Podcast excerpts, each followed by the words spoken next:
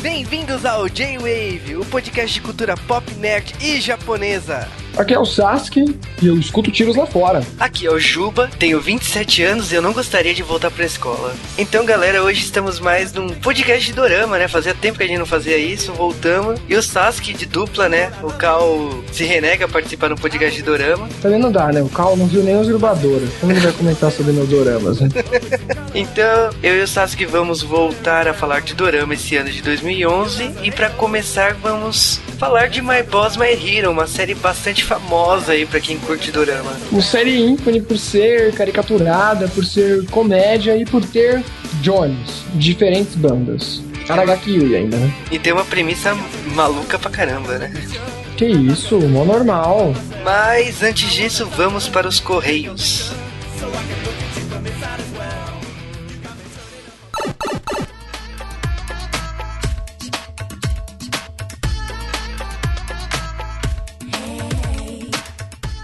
Bem-vindos a mais um Correio do J-Wave! E brincadeiras à parte, estamos mais uma vez aqui no Correios do J-Wave, olha só. Eu sou uma pessoa mais magra agora, 3 quilos mais magro, mas do nada. Se vocês perceberam, o podcast dessa semana não tem o Cal, e é por causa disso. Eu arranquei os quatro dentes do Siso, do nada. Foi muito gostoso, uma experiência que recomendo para todo mundo, note. Bom, até ontem ele não tinha voz ainda para gravar podcast, então fiquei esperando. Bom, foi uma semana trash pra mim, eu ainda não estou comendo. tá parecendo eu ano passado. Queria muito comer o sushi agora, mas não dá. É, eu fui no sushi essa semana, olha que beleza. Sobreviveu, a gente tava acompanhando você no Twitter, cara. Você começou a demorar pra chegar, começaram a rolar boatos. Olha lá, o Chupa não, não saiu desse sushi dessa vez, cara. essa semana eu faço podcast sozinho. Sobrevivi, estou bem. Mas nós temos recados para dar para vocês, caros ouvintes ouvintes. E o primeiro recado é uma bronca. A gente não tá direcionando isso para todos os ouvintes, porque a maioria de vocês não dá feedback algum. É, não dá feedback, mas vai comentar no podcast dos outros, né, da gente, né? Isso é muito engraçado, né? A bronca é o seguinte, o podcast Nerdcast... Se você não conhece o Nerdcast, porra, cara. é, o maior podcast do mundo, como diz o Azagal e o Alutone. Eles fizeram um podcast de Tokusatsu com o Fábio Yabu e várias outras pessoas lá, mas as pessoas se revoltaram, não sei o que aconteceu, começaram a mandar mensagem no Twitter, nos comentários lá do podcast, que deveriam ter chamado o pessoal do J-Wave. Assim, a gente acha isso muito legal pra gente, né? A gente é fã é, dos caras, vocês recomendando a gente, só que teve uma galerinha lá que falou isso de uma maneira mais ofensiva, sabe? Eu não ouvi e devia ter chamado tal pessoa. Gente, isso não é legal, cara. Não, não é bacana, não. Tanto que o Azagal se estressou uma hora no Twitter e falou falou que eles escolhem quem deveriam gravar com eles e eu concordo. Eu acho que eu escolho quem vai participar do D-Wave, como eles escolhem quem vai participar do Nerdcast. Eu achei legal no começo, falei assim, legal o pessoal ter se tocado que a gente existe. E as primeiras mensagens, começou tudo com estantes, né? É, a culpa tudo é do estante. Aí depois pergunta por que que não volta aqui, né? Então. não, mas o estantes ele falou e tal, mas a gente encarou na brincadeira, pô, que legal. Só que aí teve uma galera que foi mais ofensiva. Eu não tô, essa bronca não é para todo mundo aqui é, quem fez isso daí sabe. A gente ficou meio sem graça com o pessoal, a gente até foi falar com eles, pedir desculpa pros caras, né? É, eu conversei com a Lutone e ele falou assim: Meu, relaxa, é normal isso. ele só falou assim: Meu, comentário irrelevante a gente ignora. E foi isso, cara. Eu acho que é desagradável. Se vocês querem recomendar o pessoal do J-Wave a participar do Nerdcast, faça, mas faça de maneira educada. Manda e-mail, comenta e tal, mas não fica falando, ó, não ouvi e não gostei. Isso deixou a gente meio, meio triste também no, no, final de semana. Principalmente por causa que nós já fomos convidados a participar de alguns podcasts para falar de Tokusatsu. Nós participamos dos Seriadores Anônimos, participamos do Paranerdia recentemente, que é o Nerd Master até fez brincadeira, né? Que o podcast dele tinha o pessoal do G-Wave. Participamos de 28 podcasts, de acordo com a contagem do Juba. E cara, eu acho assim, cada um faz do jeito que quer um podcast, aborda do jeito que quer e chama quem quer. Essa é a verdade. Verdade. Eu ouvi o podcast do, do Jovem Nerd e ri pra caramba, viu? Tava engraçado do assunto. Eles, eles abordam de maneira diferente da gente, como qualquer podcast aborda de maneira diferente, gente. Isso é normal. E outra coisa, tem podcasts especialistas em Tokusatsu, que é o Sempocast e o Tokocast. Nós fizemos sobre Tokusatsu, mas fizemos três, quatro com musical. Se contar Power Rangers, aí sobe pra sete, mas tem Tokufan que vai me xingar. É isso aí, galera. O recado tá dado. Olha, vocês querem que a gente participe, recomendem, mas de uma maneira educada. Obrigado pra galera que falou na bondade mesmo, né? Isso daí, a gente fica lisonjeado. Vamos já emendar nisso daí, cara. Eu queria agradecer pro pessoal que falou da gente. Vou agradecer também ao pessoal do, do Jcast, né? É, o Darko e o Live, né? Eles falaram do podcast lá do Nerdcast e fizeram propaganda do nosso, né? Porque temos abordado Cybercops e tal. Então fico feliz aí pela recomendação. É, eles fizeram uma discussão bem mais pesada do que a gente fez, né? Do assunto. Eu concordo com muita coisa do que eles falaram lá. Aliás, o Live, né? O Darko foi subjugado, coitado. Cara, eu concordo também, mas eu acho assim, cada podcast tem seu jeito e forma de fazer. A gente não pode obrigar a forma que a gente faz que o próximo também faça. Eu acho que isso é legal da podosfera no Brasil, é que realmente... É, cada um grava de forma diferente, cada um edita de forma diferente, faz pauta de forma diferente. Tem um público diferente, fala de assuntos diferentes. É, realmente não, não é tão simples, eu acho. Eu gosto dessa coisa de diferença que tem no Brasil, né? De ter muita gente diferente. Isso para mim é muito, mais, é muito rico. O pessoal costuma falar que o G-Wave faz bastante pesquisa, que é um podcast com muita informação e piada. Não sabemos se é a fórmula certa, se é o jeito certo. Esse é o jeito de Wave de fazer podcast. Não significa que todos têm que ser igual ao J-Wave. Aliás, não queremos isso. Cada um tem que ter seu próprio estilo. A gente foi aprendendo a cada mês, a cada podcast diferente, a cada pauta que estudava, a cada série. Vocês já viram como que é fazer uma pesquisa densa como o Evangelion? É o jeito de Wave ser e cada podcast tem seu jeito. O mais legal que ele falou foi o negócio dos raters, né? Porque eu sou hater, né? O Juba sabe. Eu odeio tudo e a todos. É, é mais daquele pessoal que fala sem saber, né? É, não vi, não gostei, não, não li nem lerei. É, ele fez a brincadeira do eu odeio Lady Gaga. São coisas que, ah, porque o público em geral disse que não gosta, eu também não gosto. É seguir uma opinião de massa, né? Sem ter uma experiência antes. É complicado, você tem que pesquisar, ir atrás. A gente brinca muito de crepúsculo, mas eu fui atrás, eu vi os filmes, eu tenho a minha opinião sobre os filmes, porque eu vi, eu não fiquei assim, ah, a opinião dos não, eu vi, na minha opinião, não gosto. não dê sua opinião sem saber, sem, sem conhecer o, o, assunto. Você não pode falar não vi e não gostei. Veja e aí decida se você gostou ou não. Mesmo o Marvin, quando fez o podcast do Cavaleiro de Fogo, falou: Ah, não vi, não gostei. Não, ele estava zoando, ele viu. A gente não ia convidar uma pessoa para fazer um podcast que não tenha pesquisado o assunto. Se vocês querem dar uma opinião sobre qualquer coisa, o mínimo que vocês fazem é ver aquela coisa, tentar conhecer um pouco. Não vai na, na opinião geral, não vai sem saber, sem conhecer, não vai no, do teu grupinho, sabe? Tenta criar a tua opinião, vê se é aquilo mesmo. Eu acho que essa mensagem deles foi bacana, cara. Deixa o link aí para eles, então, de Contra Jabá. O pessoal aí que quiser ouvir a resposta, o que o Jcast falou sobre o assunto do Nerdcast Tokusatsu, a gente vai deixar o link aqui, é o Jcast 122. E já que você falou de Tokusatsu, vamos falar então do Trending Topics J-Wave da semana, cara. Tokufãs vão me bater muito. Segunda-feira estreou Power Rangers Samurai nos Estados Unidos. E? Eu e o Juba fomos pra Miami assistir Power Rangers, uma viagem de meia hora. Ficamos no hotel lá em Miami Beach, foi uma semana prazerosa. Só pra assistir Power Ranger. Logicamente. E que droga, hein, cara. Mas. Bom, o episódio Power Rangers. que droga, hein, cara?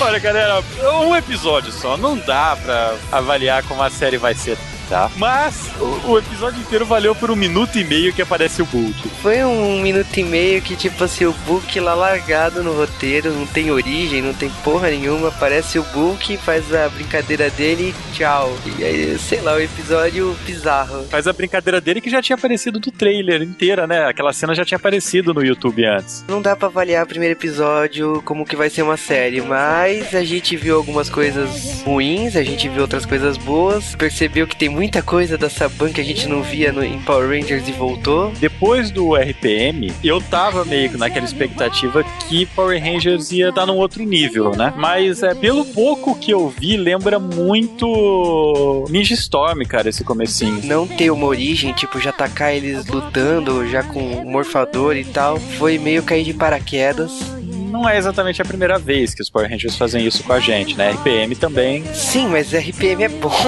É. Samurai ainda não me mostrou isso. Eu vou esperar o segundo episódio para tirar uma conclusão melhor aí. Eu espero sinceramente que o Book vire um Ranger novo lá. Pelo menos nos vídeos que tem na internet mostra ele fazendo a pose do morfador. Então eu vou rir muito quando isso acontecer na série. Eu sinceramente espero que o Book vire um Power Ranger, cara. não, é sério, é sério. Tá muito trash. Agora, o filho do Skull tá trash. Tá no nível, assim. Eu achei é. que não, não é um mau personagem. Tá sendo bacana. Vamos, vamos ver aí. Um minuto e meio não dá pra julgar ninguém. É, não dá pra julgar. Mas quanto o resto da série é confusa, gente. Até agora, como o Juba falou, começa no meio da série. Os personagens até agora não deu pra diferenciar eles. E a música é a música do Mighty Morphin com o samurai gritando, cara. E o pessoal gritando no meio da série: Samurai Forever. Ei. E é uma piada que eu tenho que deixar aqui, né? Que pra se transformar eles têm que ser ninjas, né? Antes de virar samurai, né? Pô, puta que pariu, né? Mas é 10 segundos aquilo, né? Mas não deixa de ser que eles viram ninja. Pra falar a verdade, assim, é, eu vou assistir porque é o J-Wave, né, cara? A gente é o único podcast que tem coragem de falar isso.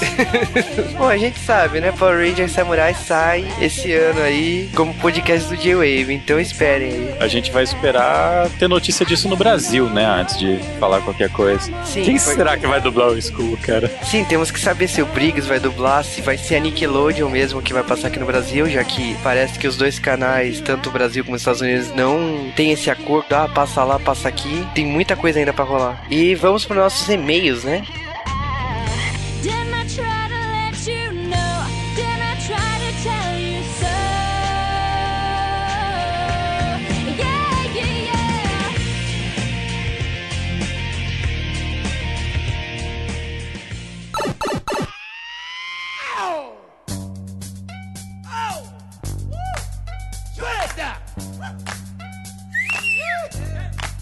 Eu realmente quero gravar uma vinheta pros Correios, cara. Um porque arranha minha garganta daquele grito na entrada, e outro porque falta uma musiquinha para separar os recadinhos dos Correios. É verdade, precisamos de uma vinheta aí. Vamos começar então. O Lucas Starkiller. Lucas Starkiller é o nome do Luke Skywalker na novela original do Star Wars, cara. Sério? Que merda. Nossa, um J-Wave pra nós da terceira idade. Zoou com você, Juba. Pra...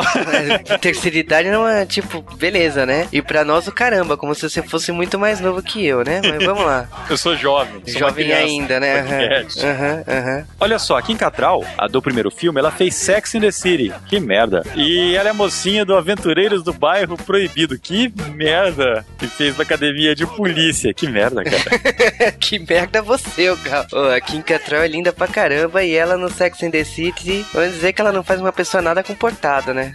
É, ela faz Hey. Uma das quatro meninas lá, né, cara? Ela faz a mais.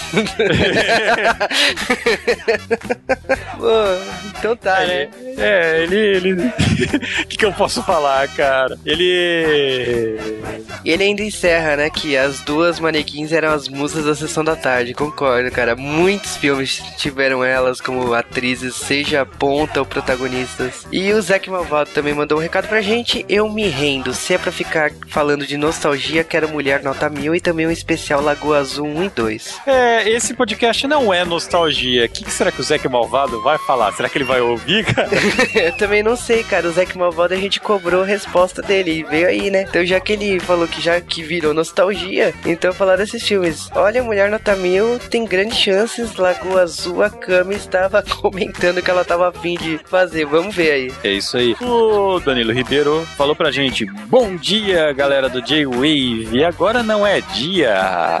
Cê, quando vocês mandam hora assim, fala noite. Normalmente a gente vai ler o correio aqui pra gente à noite. Mas aí a pessoa que ouve tanto faz, né? É verdade, então. Então, bom horário indeterminado, galera do J-Wave. Toda... Eu me sinto no filme do Jim Carrey, né? Bom dia, boa tarde, boa noite. Toda vez que vejo um tema como esse, fico um pouco triste vendo como estou ficando velho. Brincadeiras à parte, quando vi o tema pensei, desse filme eu não lembro nada. Foi exatamente o que eu falei, cara. Mas nossa memória pra sessão da tarde parece que é mais ativa. Comecei a recordar todas as cenas. Ah, Kim Catral. Povoou meus sonhos nos longínquos anos 90.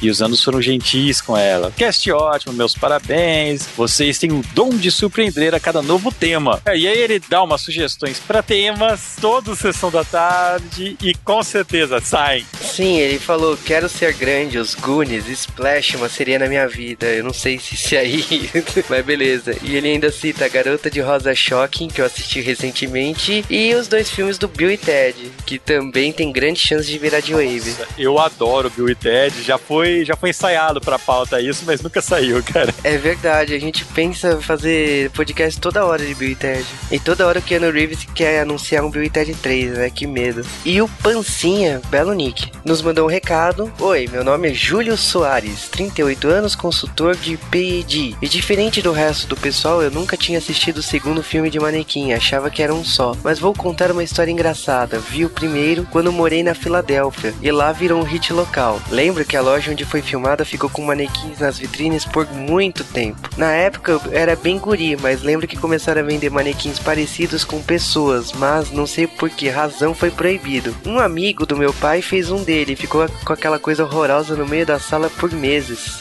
Que merda. Cara, imagina, tipo, ah, estão fazendo manequins parecidos com humano. Ah, então vou fazer um meu, vou deixar na sala. pra assustar, ladrão. De mim, né? É, é uma coisa que você faz. Você faz um manequim. É por isso que foi proibido, cara. Bom, e ele continua. Depois eu me mudei pra Jersey e nunca mais fui pra Filadélfia. Eu ouvi o podcast de vocês porque o pessoal estava falando dele no, nos comentários do Nerdcast. Como não sei nada de robô gigante, vim pra cá e tive uma surpresa. Pô, eu retiro aquela bronca que eu dei no começo do podcast, continuei fazendo propaganda nossa. É verdade, cara, continue. e Pancinha não é um dos ursinhos Gummy, cara? É verdade, cara, bela referência, nos 80. E o nosso comentarista de estimação, o Drug, nos mandou Manequim, sério mesmo? Vocês realmente superaram a nostalgia nesse cast, hein? Esse primeiro filme do Manequim eu confesso que não me lembro mesmo, nem eu. Mas com o Briggs dublando, eu preciso mesmo assistir. Já achei de rir só com as vozes. Imagina as cenas acompanhando. Cara, são as únicas coisas boas que salvou o filme. Era só disso que a gente falava. Cara, o Briggs fez um trabalho absurdo. Tipo, eu não sei o que, que aconteceu, mas nossa, o personagem é excelente. Ficou genial, cara. Ficou muito genial. E agora, quanto ao manequim da sessão da tarde, realmente, esse sim, assisti demais e acho que realmente decorei o filme. Por mais ruim que seja, lembro de ter me divertido demais da conta. O cast, como sempre, ficou hilário. Ele brinca com a gente, né? Se a gente quer parar de fazer cast de nostalgia, foi epic fail, né? Que a gente falou nostalgia. não é isso, o Drug tá meio equivocado. A gente não quer deixar de fazer podcast de nostalgia, a gente só não quer se focar nisso. A gente gosta de fazer cast de nostalgia e sei lá, cara. Eu acho que precisa mais feedback, mais gente mandando e-mail, mais gente mandando comentário. Aliás, o pessoal dos comentários está de parabéns esse mês, hein? Tá se saindo muito bem, parabéns ao pessoal. Queremos mais coisas assim, cada semana se superando ainda mais. O jogo ainda sugere também uns temas que vão sair, cara. Curtindo a vida doidado. Esse tem que sair. Curtindo a vida doidado vai ter que sair, cara. Queira sim ou não. E o Daigo, que nos mandou aquela história maravilhosa da Darshani semana passada. Genial, cara. Cara, genial. Eu falei pra ele que eu queria uma história de manequim. Ele falou que não conseguiu dessa vez. Mas vamos aí. Você sabe quando o povo é roots? Quando nos surpreende com algo que vai além da camada superficial e mostra algo que 90% não esperava e 10% não conhecia. Bom, não me lembro de ter visto o filme da sessão da tarde todo. Era sempre pedaços, mas foi o suficiente para entender mais ou menos a história. Agora fiquei com vontade de rever esse filme. Parabéns pelo cast. Acho que vou me candidatar para o podcast e mandar meu áudio de arroz de festa. Tem que mandar mesmo, pessoal. Continua mandando e continue mandando. E o Roger Wilk nunca tinha ouvido falar de manequim, cara. Ele vivia em algum buraco nas cavernas no interior do Pará E não sabia que existia esse filme na sessão da tarde, né? É, ou ele tem 12 anos de idade, né? Não sei. É, não sei, qual das duas? ele tá com medo de assistir o filme agora por causa do que a gente falou. Não assista.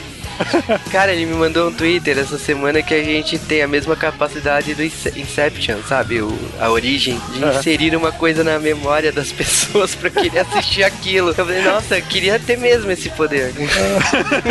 ah, cara, eu tenho medo desse filme, cara. Ah, o que, que o J-Wave me faz ver? e o Thiago Ioria, né, do, na calçada, nos mandou um recado também. Só passei pra deixar o link do aspirador que for pra fazer.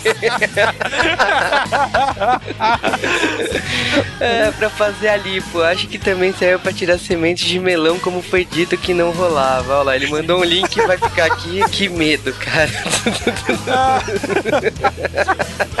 Olha, eu gosto muito da, do excesso de tempo que alguns ouvintes têm, cara. muito bom, cara. Eu ri demais. E ele deixa um pedido, né? Que ele quer participar do Joe Thiago, a gente vai te chamar. Pode esperar aí que a gente vai chamar um podcast aí. É isso aí. Bom, e agora nos e-mails. E a Camila Miguel mandou um e-mail pra gente. Olá, pessoal do J-Wave. Meu nome é Camila, tenho 25 anos e escuto J-Wave há mais ou menos 8 meses. Já era pra eu ter enviado e-mails outras vezes, mas quando eu pensava em escrever o próximo episódio já tinha saído. Não importa, gente, vocês podem mandar, a gente lê. A gente gosta muito de e-mail. Camila, não importa se você ouviu o podcast atrasado, se já tem outro. Pode mandar que a gente sempre lê. Se sobrar espaço, a gente lê dos podcasts anteriores. Então, não liga para isso. É, tem gente que sempre manda qualquer notícia relacionada ao filme de Gantz pra gente. Isso aí saiu no primeiro podcast nosso, faz um ano e pouco. É verdade. Então a gente lê, viu? A gente lê e gosta. Dessa vez eu tinha de escrever porque Manequim não é um dos meus filmes favoritos dos anos 80. Porém, vocês conseguiram fazer com que eu tivesse vontade de assistir os dois filmes. Principalmente o primeiro, que parece ser muito engraçado. O primeiro é um exercício de paranoia. a gente tentando levar a sério o primeiro filme não dá, cara. Parabéns pelo cast. E eu amo quando vocês falam de nostalgia e tokusatsu. Ouço direto o cast de nostalgia musical tokusatsu quando trabalho. Que droga, cara. Vocês estão na minha lista de podcasts favoritos e me acompanham durante o meu dia a dia. Ah, please, Juba. Faço cast sobre Dom Drácula. Esse foi meu primeiro anime que lembro de ter assistido e é meu favorito desde então. eu não sei.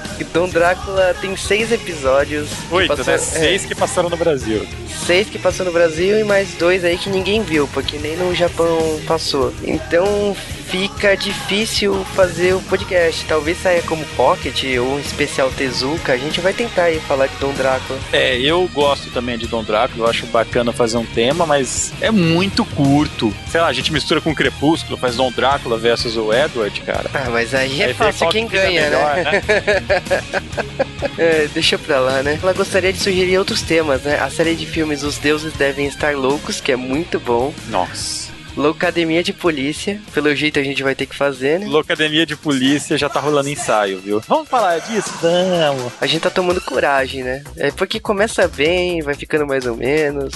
E aí vai pra Rússia. É. Quando a coisa fica russa, né? A coisa fica russa. E ela termina falando que Loucademia de Polícia tem o Arthur Bicudo, né? Da punk elevado da breca. E tem o policial lá do primeiro do filme Manequim. E o Rafael Tequen nos mandou um e-mail. Olá, pessoal. Aqui é o Rafael Tequen. Ele gostou do nome, né? Pelo... É, ele adotou o nome. É. Isso aqui para falar de Joey Ave sobre manequim. Depois. Cara, eu acho legal cortar o Tequim, ele vai deixando tudo em negrito as palavras importantes. Parece quadrinista da Marvel mesmo, cara. Sim, cara. É, ele deixou em negrito agora manequim, mas bom, vamos continuar. Depois de ter ficado um tempo sem internet, volto ao J-Wave e vejo o título do podcast em negrito podcast. E bom, com o tema manequim, de relance me veio a música daquele grupo em que o Rodrigo Faro cantava. Eu fiquei surpreso pela música ter tocado no fundo do pod.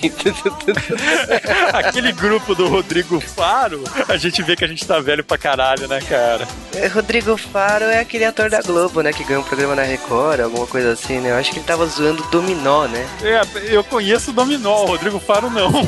É, então, eu acho que eu também tô ficando velho, né? Mas bom. Valores, né, cara? Eu falei, então, Quando a gente falou que ia gravar manequim, né? A primeira coisa, não, mas você vai tocar dominó, né? Todo mundo falava isso, cara. Sim, todo mundo falava. Então, vocês lembram da música Manequim? Do dominó? Não. Não. Aí jorrava links no YouTube, assim, ó, veja essa droga. Aí eu falei assim, meu, quer saber de uma coisa? Essa droga vai ter que tocar no podcast. e bom, aí continua. O que mais me interessou foi o fato do Guilherme Briggs ter dublado o personagem Hollywood no filme de 87, um filme que nem sabia que existia, pois só me lembrava de Manequim a Magia do Amor, o qual assisti quando era pequeno. Acho que foi na época em que a sessão da tarde, Negrito, estava parando de passar filmes clássicos. Sinto saudade de ver filmes como Duas Babás Nada Perfeitas. Nossa, esse filme é muito foda, cara. E aquele filme em que o cara fica preso no mercado com a Jennifer Connelly. Cara, eu me divirto com esses negritos do Rafael Tekken. Ah, cara, ele parece quadrinista da Marvel, cara. Eu quero ver o Homem-Aranha entrando, quebrando a janela, tá ligado? Aliás, o Homem-Aranha que tá no Quarteto Fantástico agora, que chama Future. Estação do Futuro, cara. Coisa feia, né, cara? Que bosta! Ali é como a Marvel consegue cagar tanto com a Homem-Aranha, né? Ela compete, Cara, né? Cara, nem escritor bom consegue escrever Homem-Aranha bom, cara. Não, fica impressionado como eles conseguem cagar. Se então a gente quer piorar o Homem-Aranha, como que faz? Não é possível. Bota, bota uma roupa branca, que ele não é caveira, e fechou, que nossa, ficou feia aquela roupa de enfermeiro dele, né, cara? Cara, mas depois daquele contrato lá pra proteger uma certa tia May, O acho. Rafael Oliveira, Rafael Portilho, mandou pra gente um e-mail. Saudações e elogios redundantes à equipe do J-Wave. Permita-me dizer que vocês estão me surpreendendo a cada edição. Não somente falam de assuntos que eu realmente não esperava de maneira alguma, como também chamam a genial e insana Camis Barbieri, que aliás, vamos eleger a Camis Barbieri, a rainha do, da podosfera brasileira. A Camis é uma pessoa hilária. Sim, ela topou, ela vai virar membro do J-Wave. Isso é oficial já. Não, é oficial, ela querendo ou não.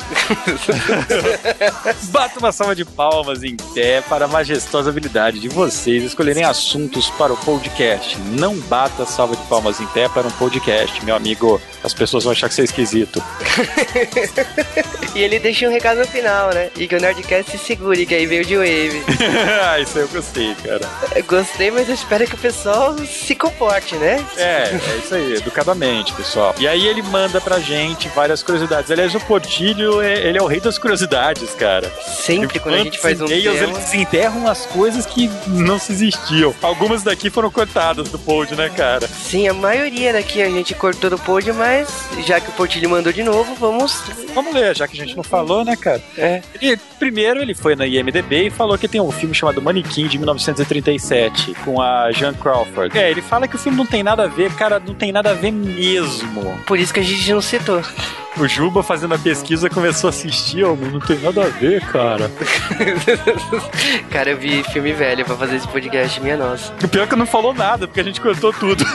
Falando de Pigmaleão e Galateia, um episódio do desenho do Jovem Hércules da Disney existe um episódio totalmente focado na dupla. Além disso, em Liga da Justiça Sem Limites, fora criado um clone da Supermoça chamado Galateia, apesar de ser baseado na personagem poderosa. Por fim, em Homem Bicentenário, Galateia também é o nome do robô que o Andrew, personagem de Robin Williams, encontra e que no final do filme desliga o aparelho de suporte à vida, a pedido da esposa de Andrew. É, cara. Eu Belas lembrei da Power. Gear. Não, esse aí foi boa, cara. Eu lembrei da Power Gear naquele desenho. Aliás, as melhores lutas de super-heróis que tem em desenho são daquele desenho da Liga da Justiça, hein? Fato. E falando de dublagem, apesar de sentirem falta do Briggs como Hollywood Montrose no segundo filme, quem faz a voz é o Marco Ribeiro. Então, o Marco Ribeiro, que é o Yusuke. E ele, ele comenta aqui que os dois fazem aquele revezamento na dublagem do Jim Carrey e tal. Tem um terceiro dublador também que tá nesse revezamento que eu não lembro quem é. Sim, mas esse Acordo de Cavalheiros, o Briggs já até comentou que existe mesmo, né? É, mas o Marco Ribeiro, a gente gosta dele muito, né, cara? Ele fez o melhor protagonista da história dos animes no Brasil.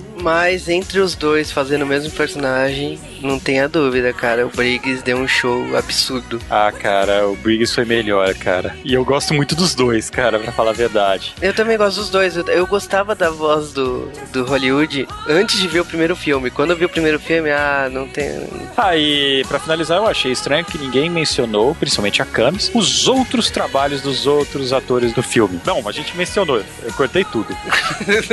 o Cal passou a tesoura. A gente falou isso. A Samantha Jones, de Sex and the City, é a Kim Cattrall, né? E ela fez outros filmes da Sessão da Tarde. Como Porques, por exemplo. Porques, que que bela referência, né? O senhor Portilha nos manda, né? É, cara, querem fazer um remake de Pork. Ah, cara, querem fazer um remake de Highlander? E continuando, só pode haver um. Fato. E bom, ele ainda fala da segunda manequim, né? Que outro filme relevante dela foi a Buffy. É, não confunda o filme da Buffy com a série da Buffy. Na série da Buffy é a Sarah Michelle Gellar, né? No filme é a Kristen Swanson. Que, sei lá, o filme do Buffy eu, eu, é um filme que eu rio, cara. Ah, eu gosto, assim. Ela também faz aquela garota da classe de economia do Ferris Bueller, né? No Curtindo a Vida Doidado, que sempre fica avisando que ele tá doente. Ah, foda. Cara, como Sessão da Tarde fez a minha vida. Só quem estudou à tarde não sabe o que é Sessão da Tarde. E o Daniel Castro, 17 anos, São Paulo, nos mandou um e-mail. Já que vocês farão um podcast de Tekken, desde quando? Não façam do filme King of Fighters. Não. Não. Além disso, toda a nação de ouvintes do J-Wave clama por um cast de Shura. Não! e esses foram os e-mails do J-Wave. Falou Churato, eu corto automaticamente. E se vocês quiserem mandar um e-mail que não fale de Churato pra gente, vocês podem mandar para jwavecast.gmail.com E vocês também podem falar com a gente ao vivo no Twitter. É só vocês mandarem uma mensagem e nela darem o o nome do nosso podcast, ou seja, arroba JWavecast. E por último, vocês devem comentar aí no site do J-Wave www.jwave.com.br mas vale lembrar que pode usar os comentários como chat. Comente, se alguém comentou em cima o que você disse, continue a conversa. É isso aí, galera. Mandem pra gente seu feedback se vocês querem que a gente faça algum tema específico, se vocês não querem que a gente faça algum tema específico. Crepúsculo. Pode... Já rolou, cara. É. Rolou caramba. Eu não, eu não tava nesse J-Wave. não, já rolou pedido. É verdade, já rolou pedido de Crepúsculo, que triste. Galera, manda o seu feedback, pra gente é importante. Vocês podem mandar também e-mail de voz, é só mandar uma mensagem de voz, também pro nosso e-mail lá, o jwavecast.gmail.com, vocês adicionam ele no Google Talk e mandam mensagem de voz. Mas a gente tá esperando pelo que vocês acharam desse podcast, pelo que vocês querem ouvir nos próximos podcasts. É, e dessa vez o caos se retira, né? Já que ele não está nesse podcast. Exatamente, cara. A mágica da edição. Eu vou pôr um gelinho agora na bochecha, cara. Eu tô parecendo fofão duas caras, sabe? De um lado eu tô fofão, do outro eu tô normal, cara. Tá muito trash. Você joga moeda tá, também? A bochecha tá gigante, cara. Então vamos lá pro nosso podcast sobre My Boss, My Hero. Alô, aqui é o Sai e o Sasuke aparece.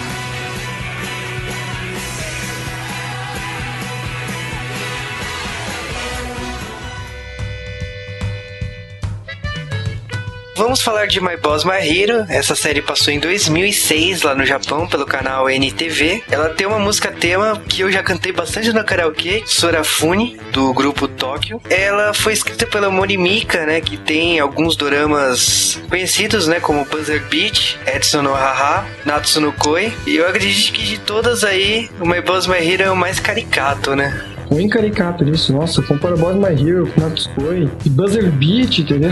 Tem a ver aí. Cara, é a menos romântica também, né?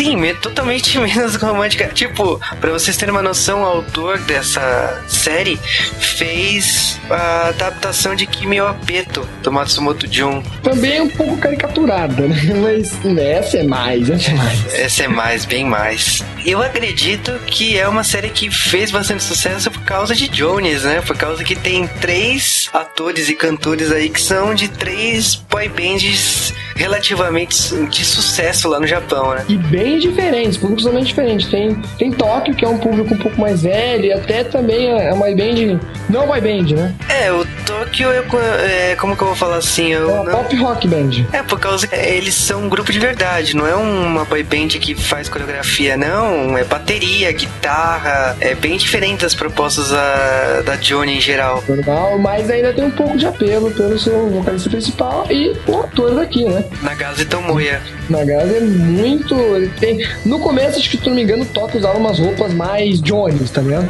roupas estranhas, mais roupa sex appeal, apelação. Hoje em dia eles são um pouco mais velhos, não usam tanto, mas mesmo assim tá lá. Depois a gente tem, a, no segundo, como outro personagem, a gente tem o, Saku, o Sakura Code Jun, que é feito pelo Tegoshi, toda diva poderosa do News, totalmente diferente do público do Tóquio. Sempre, assim, ainda é Jones, né? A gente a base de Jones não gosta do Tóquio. Mas enfim, e pra terminar, a gente tem o Koki, que é boy band, rebelde, sou uma mistura de rock com, com Backstreet Boys e cantando rap. O Koki é o rapper, aliás, né? O Cartoon. E que aqui tem reconhecível, né? É, eu particularmente gostei pra caramba, assim, da atuação. Tipo, ele virou um lacaio mesmo do, do Sakaki Makio, né? Que é o protagonista dessa série, né? Interpretado pelo Nagase Tomoya. Putz, tipo, é o lacaio, assim. Eu, eu nem me toquei, assim, que era o cara do Cartoon. Não, não. E essa série é legal porque ela praticamente estudo do Yakuza, né? O Ryogan Toku com Malhação, né? Dieta Malhação. É, mas pelo menos eu falo pelos, pelo âmbito escolar. E com uma comédia muito demais, assim. Eu, eu geralmente quando eu tenho amigos que não gostam do Durama, mas esse é um Durama que quase todo mundo assiste. Até mais do que Densho. Porque Densho Tocou, como já comentei, ser um dramalhão meio mexicano, meio blá blá blá, que não tem uma parte que você quer pular, entendeu? Todas elas são comédias. É, a diferença aqui é que Densho Toko, quando a gente, né, quando nós recomendamos para quem tá começando em Dorama, é pro público otaku. Aquele otaku que tá acostumado com o universo de anime e mangá. Densho Toko é uma boa série para começar a ver Dorama. É, mas... meio estranho pro resto do Dorama, mas é uma boa série pra você quebrar o estigma de, ah, não, pessoas, não, tô acostumado a ver anime, não acho japonês atuando uma coisa tão legal. É bom para quebrar. Outra série boa também é o GTO, né? Porque ainda é. São os live action gerais, né? As versões de anime live action. O My Boss My Hero é uma outra muito boa porque ela é muito engraçada. Você, você não precisa ter conhecimento de cultura japonesa, você precisa saber que é um Yakuza, né? E aquele Yakuza a visão mais idiota possível aqui, né? Yakuza são totalmente caricaturados, né? É, eu acho My Boss My Hero universal, assim, não tem como você ter problemas para entender essa série. Qualquer um consegue assistir e entender, não tem problemas. E é uma série que eu brinco, brinco até dizendo que ela é o Alto da Comparecida japonês, né? Por ser passar dentro de uma história de, de vilão, assim, de, de gangue, etc.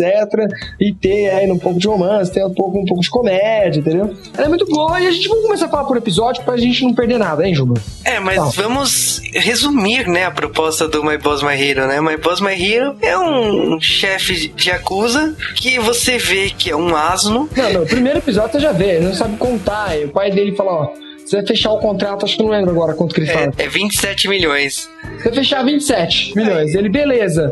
Aí o cara 10, ele, não. Então, 10 é menor que 27. Aí mais 10. Então, não deu. Aí o cara, mais 10, porra, já tinha dado 30. Ele, não, porra, você é muito ganancioso. Aí começa a treta, entendeu? Ele, tá ele se lixando. Aí, tipo assim, na conta você já percebe, deu 30, já passou, tipo, e ele lá fazendo conta. Não, não deu ainda. Não, não, não, não. Nossa, desce o cacete, perde dinheiro. E é ali que a gente conhece que ele é conhecido como o Tornado, né? Tornado, literalmente não. força. E, e os efeitos especiais das brigas, não, tudo é muito caricaturado desde desde o começo, mas muito legal, assim, muito legal. É a premissa que a série vai te mostrando. Aí então o pai dele fala: Não, você não vai poder ser o próximo líder, você não sabe nada, você é bom pra caramba, não tem como você ser o líder, não. Você vai, se quiser ser líder, você vai ter que ficar inteligente, você vai ter que, vai ter que colégio de volta, já que você não terminou o colegial. Quer ser líder, ele realmente ele aceita voltar pro colégio, mas agora o problema, ele tem 27 anos, porra. Então, agora imagina um cara de 27 anos tendo que se né? disfarçar de 17 e você sabe como um cara de 27 é totalmente diferente de um de 17, né? É tipo. Mesmo sendo japoneses, né? Tipo, o Mario Nagase não tem cara de tão novo assim, entendeu? A cara que ele não tem. Não, e aí moda, ele tenta mudar, põe um corte de cabelo mais adolescente, etc. Para de usar o cabelo pra trás de acusa, mas o mais legal é que você não tira os hábitos dele. E aí que a gente começa a ver o brilho do Koki como personagem secundário, pouco mais de pessoal. O Koki fica o dia inteiro fazendo o uniforme dele, né? E aí entrega o uniforme pra ele. E aí no uniforme tem o quê? Dentro tá desenhado como se fosse uma camiseta de, de acusa, com aqueles panos maneiros, de, aqueles desenhos de dragão, carpas, etc. Mano, ah, tá, com o nome, tá com o nome do clã, cara. É, é, é, não. E ele tenta levar o cigarro, não pode levar cigarro.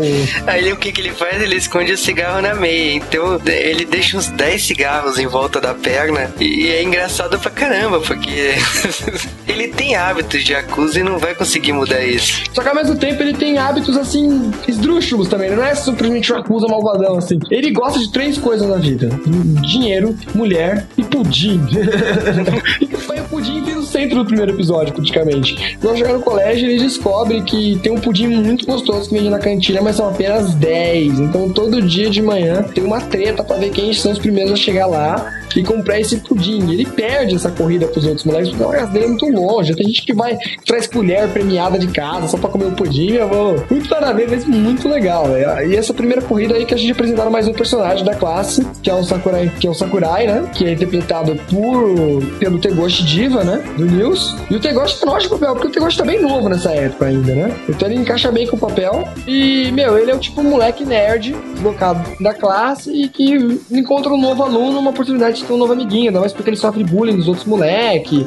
E tem uma hora que o Sakurai tá lá tentando fumar, ele tá tentando fumar e não consegue, lembra? Aí aparece os moleques, ele meio que salva ele do bullying sem querer, os moleques pegam a carteira dele. É engraçado porque você vê um cara da Yakuza tomando bullying sem poder responder. Né?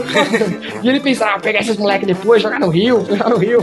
É, e o Sakura Koji, né, Jun, né, que é esse personagem do Tegoji, é muito engraçado que o Makio não consegue falar o sobrenome dele. Ah, não dá. Sakura Koji é difícil de falar pra caramba. Tô matando pra falar aqui. Sakura não tocar é bem melhor. Ou, como diz tradução, Sakura alguma coisa. É, Sakura é sei lá o que, mano. Sakura. Eles são dois extremos, né? Um é o nerd e o outro é o chefe da Yakuza. E você percebe com a amizade dos dois, né? A coisa. Um influencia o outro, né? Sim. Um começa a se um pouco mais.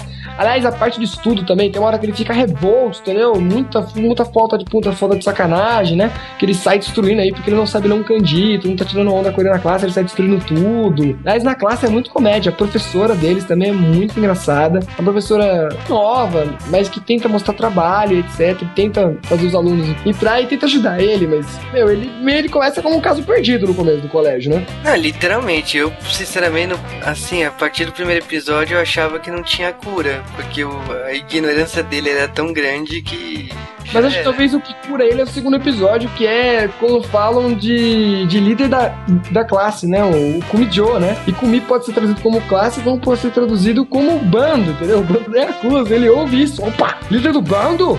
ele nem pensa em classe na hora. E aí ele quer ser o líder. E pra ser um líder ele precisa ser mais responsável. E aí ele entra e percebe que estudar é uma batalha. É aquela velha história. E o que começa a incentivar ele a estudar. Que incentiva ele a estudar, porque até então ele se renegava a estudar. É o trauma do irmão irmão dele se tornar o chefe do clã. O irmão dele era uma, estudava economia nos Estados Unidos. Ele tem uma doença, ele é frágil, mas ele tem inteligência. Ele é o oposto do Makio. Então o que acontece é que ele estava com medo de perder a posição dele, de deixar de ser o tornado, né? O, o chefe do bando. Por isso que ele volta para a escola. E voltar pra escola é, acaba sendo um trauma no começo, mas ele acaba descobrindo o prazer da juventude de novo, né? Inclusive as Periquetes, né? As Periquetes aqui temos a nossa querida Umemura Hiraki, que é a Aragaki Yui aqui, muito jovenzinha, né? Nossa, tipo, irreconhecível. E, e, men e menos penteira, porque geral, geralmente depois do papel, se você já viu ela em outros dramas, ela tem uma cara de chata, tem uma cara de eu sou fodona. Mas aqui não, ela faz um papel de pobre, de tem vários irmãos, não é? E de coitadinho, e ele se apaixona muito muito por ela. E no começo ele releva que não, e é legal. E é legal que ninguém fala de pedofilia aqui, né? Ela tem 27, ela tem.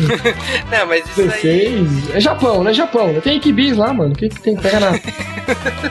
Cara, o trama assim vai se construindo. Eu acho importante aqui falar que o Makio e o Sakura Koji, né? Eles descobrem a amizade no primeiro episódio por causa do pudim, né? E o que, que eles fazem? Eles fazem um exercício de física fazendo que o Makio consiga voar com a bandeira da escola para pegar o pudim. E daí pra frente rola essa amizade e o Makio vai tentar dar o melhor de si, mas cara, chega as primeiras provas e você percebe que o Makio é um burro mesmo. É uma mula, não. Nem, até os moleques do colégio tirar sala com eles, o moleque bullying, ah, até que vi alguém mais burro que eu, tá ligado? Dá zero pra ele. Ele é muito zoado. Não, tem uma parte desse, desse, desse, desse, seriado que não é caricaturado, mano. Pra vocês terem uma noção, o. Como que ele faz a prova? Ele colocou de 1 a 6 em cada lado do lápis. Ele gira o lápis do lado que caía a resposta certa. Em certas séries isso dá certo, tipo Love Hina, lembra? Tinha um personagem que ela jogava e acertava todos, mas com aquilo não, gente. É, então, o que faz que ele só consiga acertar de 10% a 20% do teste. O que, que é o normal, matematicamente se falando. Segundo amigos meus, se ele soltasse só C, ele podia ter passado. é, Existe a teoria do C, mas lá é por número, então C seria 3. 3, é, tanto faz. O importante é chutar no meio, eu chuto no meio. e depois ele começa, é, ele tenta voltar atrás, ele, a professora tenta fazer com que ele faça um diário, explique pra ela as coisas. A professora mostra o papel do professor, assim. O seriado, algumas horas, não, ele não é tão escrachado, ele tenta mostrar um pouco de como funciona a sociedade escolar japonesa e etc. Mas aqui, diferente de Gokuzen, de Gokuzen, porque Gokuzen é outro seriado que também pega isso, que Gokuzen lá são delinquentes mesmo aqui. E aqui o Makio, ele, ele se faz de um aluno normal. Ninguém imagina no colégio que ele acusa, porque ele, ele não faz bullying em ninguém, ele não, ele não causa, ele se veste aparentemente normal pro moleque da idade dele, que se ele tivesse 17, né? É, mas uma coisa aqui que eu gostaria muito é um crossover entre as duas séries, né? Porque Gokuzen vale citar que a professora, ela é herdeira do, da é. máfia. E aqui é um aluno que é da máfia. Então, tipo, nossa, eu queria muito ver um crossover entre essas duas séries. É, aliás, aqui outro, outra série que a gente vê, você tá de, de novo, é o GTO. Aqui a gente tem um, muito GTO. Mais aqui até no Gokuzen, pelo tipo de comédia, sabe? Aquelas burrices que o, que o Nizuka faz com o professor, é mais ou menos as, burrices que o Mikio faz aqui, entendeu? E é muito legal a história dele de pudim. No meio disso, a gente tem uma trama de Yakuza ainda, tem um outro gangue Yakuza que tá tentando dominar o terreno. Ninguém pode saber que ele acusa, nem os alunos, né? Ele é expulso, e nem os professores, aliás, nenhum professor sabe, só o diretor, porque ele deve favor, né? Então ele ajuda. É, o que vai se construindo assim, durante o dia ele é um aluno normal e durante a noite ele é um Yakuza, só que os dois universos começam a ficar desigual, porque no começo ele consegue ser os dois, mas a partir do momento que ele se tem que ele tem que se dedicar, ele tem que estudar, ele começa a ter uma vida social, ele começa a fazer amizade, ele tem um concurso esportivo lá na, escola que ele tem que jogar basquete, jogar basquete. Ele e Sakurai é muito bom, né? A gente descobre que o nerd é bom em basquete. É, ele se tornando líder da classe, né? E tal, você percebe que ele começa a tender para a escola. Então, quanto mais ele tende para a escola, mais o clã dele fica prejudicado. Assim eles vão perdendo pontos. Tanto que tem um episódio que ele, ele ensina lá como cantar garotas, ele leva os mais, os mais bagunceiros da sala para um um host, né, pra, praticamente, né? E aí tem uma briga entre acusas nessa, nessa cena que eles perdem aquela área por causa que o outro clã pagou mais, né, pelas garotas, né? Então você percebe que o clã dele está sendo enxugado, né, enquanto ele está se tornando aluno. E ele é. Aliás, se tornando aluno é bem legal, porque tem uns episódios, como o episódio das férias e até o episódio consequente, que é sobre isso. Ele, ele realmente está se tornando adolescente, descobrindo um amor de jeito que não conhecia, porque ele nunca teve problemas com mulheres, né? Ele teve todas, ele só abriu o braço que vinha. Mas ele nunca teve essa história dessa conquista, de ser um aluno, de não ter dinheiro e poder. Então ali ele aprende um pouco, até um pouco de humildade, de conhecer o lado. Ele sempre foi acusa, ele nunca teve uma vida normal faz um crescimento para ele, né? Faz ele ter uma adolescência normal. E não ter uma adolescência de, de acusa, que é legal pro personagem. Ele vai crescendo com todo. Você percebe que o colégio realmente faz bem para ele, não só pelo estudo em si, mas pela convivência com os alunos, né? Depois começa. Começa os, os outros episódios do meio são um pouco enrolados, mas são uma enroleira legal, é gostoso de assistir, não vai te deixar chatão. Ah, meu Deus, eu quero não acabar. São comédias, são comédias muito legais. Tem até um episódio que o Koki se finge de amigo dele pra ir na casa do Sakurai, que eles estão lá todos. O Sakurai não tocar tá lá. Aí, mano, como, como eu vou lá? Aí ele se veste de, de normal. Mano, é muito estranho. Você vê o Coco de camisa rosa, tava vendo ele sempre de acusa, de lá de camisa rosa, umas coisas. Aí o outro fala, que porra de roupa é essa, mano? Não, é assim que o pessoal se veste. Eu vi numa revista de moda, tá ligado? É muito comédia ele sendo me acusa adolescente ainda. Cara, é bizarro, assim, e é uma engraçada que ele finge se passar pelo irmão, né, do Makio, né, nessa cena. É, e é, ele se sente todo honrado, porque ele realmente é um grande lacaio dele. O Makio tem um, um grande pessoas do clã que, que admiram ele, mas aliás, isso também tem um pouco, mostra que o irmão dele realmente tá tomando conta do clã por falta disso, mas ao mesmo tempo o clã não precisa do irmão dele, precisa de alguém de porrada, de força, né? Só conversar não vai dar certo. Tem umas outras intrigas legais. A gente vai espolhar? Não. Pode espolhar. Vamos lá, vamos espolhar. Os melhores episódios para mim é o do festival lá, que dos episódios de romance que eles começam a ter do Makio e a Umehara. Começa aquele episódio, lembra de aquela velha história de verão, de já na casa mal assombrada, e ele quer pegar a menina, ele começa a andar com ela, aí aparece aquela vaca, lembra? Muito comédia, mano. Quando ele começa a descobrir o porquê que o coração dele dói tanto, né? Que ele fala que é um anão lenhador, né? E a Umemura começa a se apaixonar, né? E tem aqui, esse negócio do, de caminhar, né? No último dia de férias, por uma floresta lá da escola, que os professores se... É, vão lá dar... E não dá nada nele, né? Porque ele não tá nem aí pra isso. É, porém, ele... Chega na hora H, ele sofre o trauma, sai correndo e deixa a Umemura lá, né? Então ela fica brava com ele, né? Mas ele descobre o que, que ele realmente sente, né? E tipo, ele fica confuso, porque ele, porra, eu tenho 27, não dá. É, aí a pedofilia bate, mas ninguém fala sobre isso. Mas enfim, outro, outro podcast, entendeu? Aliás, essa série é muito legal isso, essa história da idade dele, essa história de. A brincadeira é muito bem trabalhada nesse seriado. E, como eu falei, não tem nenhuma parte de dramatização demais, ninguém fica muito enchendo o saco pra essa história. É rapidinho, assim, é só pra você realmente entender melhor os personagens. Eu gostei realmente da série. Eu, eu não acho defeitos nela fácil. Olha que pra me achar defeito é rapidinho, gente. É, mas o foco aqui da série é realmente mostrar um Yakuza dentro da escola. E, tipo, tem o um episódio que o pai dele vai ser chamado pra mostrar das notas, né? Pra mostrar o desempenho do aluno e ele fica morrendo de medo, né? Porque ele acha que o pai dele vai com roupa de Yakuza, né? Pra... É, vai chegar lá, aliás, as confusões de Yakuza. Um tiro, lembra? No primeiro episódio, ele ouve o professor de educação física dando aquele tiro pra dar a largada e do dia corrida que tá acontecendo na educação física e ele pensa que é Yakuza, já derruba a mesa, pega uma régua como se fosse metralhadora. É tipo assim, algumas piadas, se você viu o Metal Player, que é Alchemist, é a mesma história do, do Sagara, né? Que é alguém treinado dentro de uma, de uma milícia, né? E que vai pro colégio. E, mano, no colégio não entende certas coisas, ele acha que aquilo é uma guerra. Então é muito comédia. Esse tipo de piada é, é muito boa, é muito boa. Voltando a ser o My Boss My Hero, a série ela chega na reta final quando os clãs rivais descobrem que o clã dele tá sendo reduzido e principalmente por causa que o Makio tá desafiando com o Mikio, que é o irmão dele, a posição de chefe. E está ausente, né? Porque ele tá no colégio, então ele não pode brigar muito, não pode ser pego brigando à noite, né? É, não pode ser pego, que ele é um aluno também. Então, tipo, eles sabem como destruir esse clã. Então a coisa se esquenta aí. E aí vai pro final épico. O final épico é realmente tenso. A luta na chuva, com tatuagem da Yakuza aparecendo. O final é muito bom, né, mano? O final é muito É, que é quando o clã rival chega na escola e começa a descer os cacetes nos professores. Ele sabe que ele não pode lutar, que não pode lutar, e de repente ele fala: Foda-se, eu vou lutar. E tem a cena da chuva, que ele rasga a camiseta e, e todo mundo diz: Ui, ele é o Yakuza.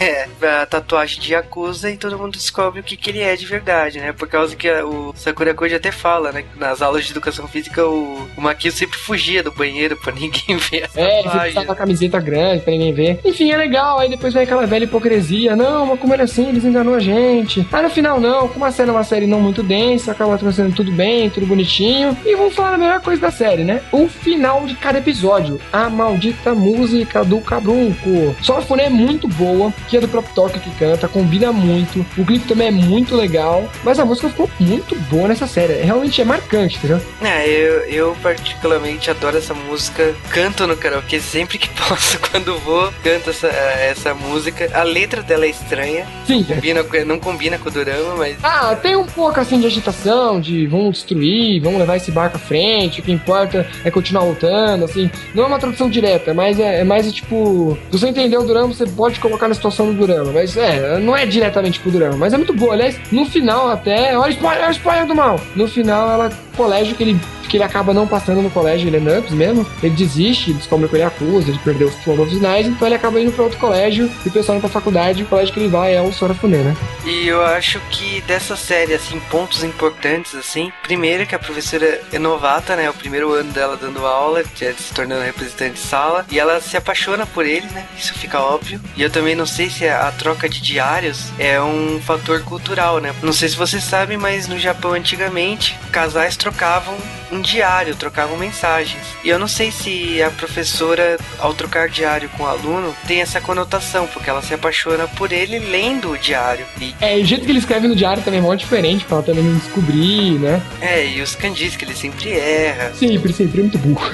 ele faz dele ser muito. Aliás, essa novela tem certos clichês da, do entretenimento japonês normal, como escola, a professora ser uma professora nova, ser uma professora diferente, não ortodoxa, sempre tem isso, né? Da paixãozinha de aluno-professor, aluno e, e, uma aluninha nova, do... Acho que uma coisa que foi introduzida aqui foi Yakuza no meio disso tudo, né? Pudim, pudim. explodir. Tem um episódio que eu gosto bastante, é que é quando ele descobre o significado da juventude, né? Que ele tá assistindo um tokusatsu na televisão, um Kamen Rider genérico lá. Aí, tipo os alunos da sala lá são sequestrados e ele não pode lutar. Então o que, que ele diz? Ele desenvolve, né, o clã faz o traje dessa série e ele aparece lutando com essa roupa e ele usa Gazélio, né? Pra ficar com a voz zoada, né? Então, tipo, é hilário, né? Aliás, o Gazélio é ótimo, porque nunca ninguém faz isso, todo mundo faz a mesma voz. Você viu que ele foi mais evoluído que o Superman, né? Exatamente. É, e tipo, gelo seco, clã, faz gelo seco pra ele lutar e desaparecer. É hilário esse episódio do Tokusatsu. E tem citação dele até o final da série.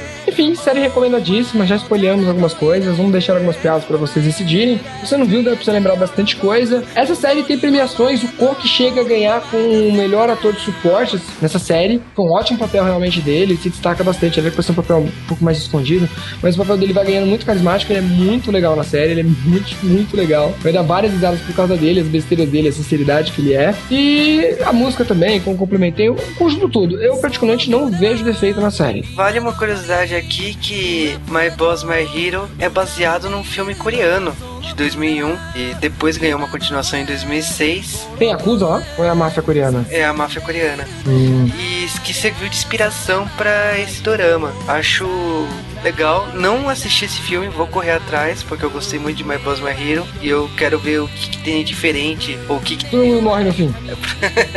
Bom, isso é clichê de dorama coreano. Ô, oh, droga. Mas acredite que seja isso, né? A série.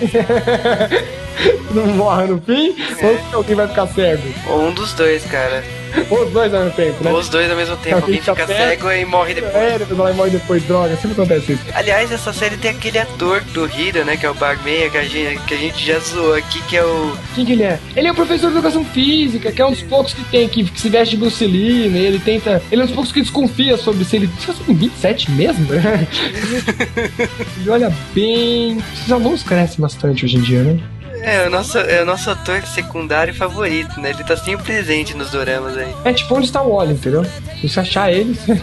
eu assistindo você vai. Ah, tá zoando que você tá aí também. Então, pior que eu, como eu vi essa série no começo, eu não reparava nele tanto. Hoje em dia eu reparo mais nele, porque ah, já vi esse cara antes. Essa série foi uma das primeiras, então eu não reparei. Agora que você falou, na hora eu me lembrei dele, mano. Ele é muito caricaturado em todo lugar. É, eu, eu guardo mais pelo Barman do Hiro, que foi o primeiro drama que eu vi dele. Mas, tipo, eu já vi ele como lutador no Nippon Gospel. Eu já vi, nossa, eu já vi uma porrada de série. E aquele é o professor, né? Então ri pacas. Agora, My Boss My Hero é recomendadíssimo. Se você não viu nenhum dorama, pode começar com esse. Digo mesmo, até se você já viu, quiser uma comédia para distrair, não deixe de ver My Boss My Hero. É o mesmo de sempre, mas de uma forma muito legal. Então, até semana que vem, no próximo J-Wave. Falou pra vocês, galera. Quem sabe estou aqui semana que vem também, né? Ou até o próximo podcast de Dorama, no seu J-Wave.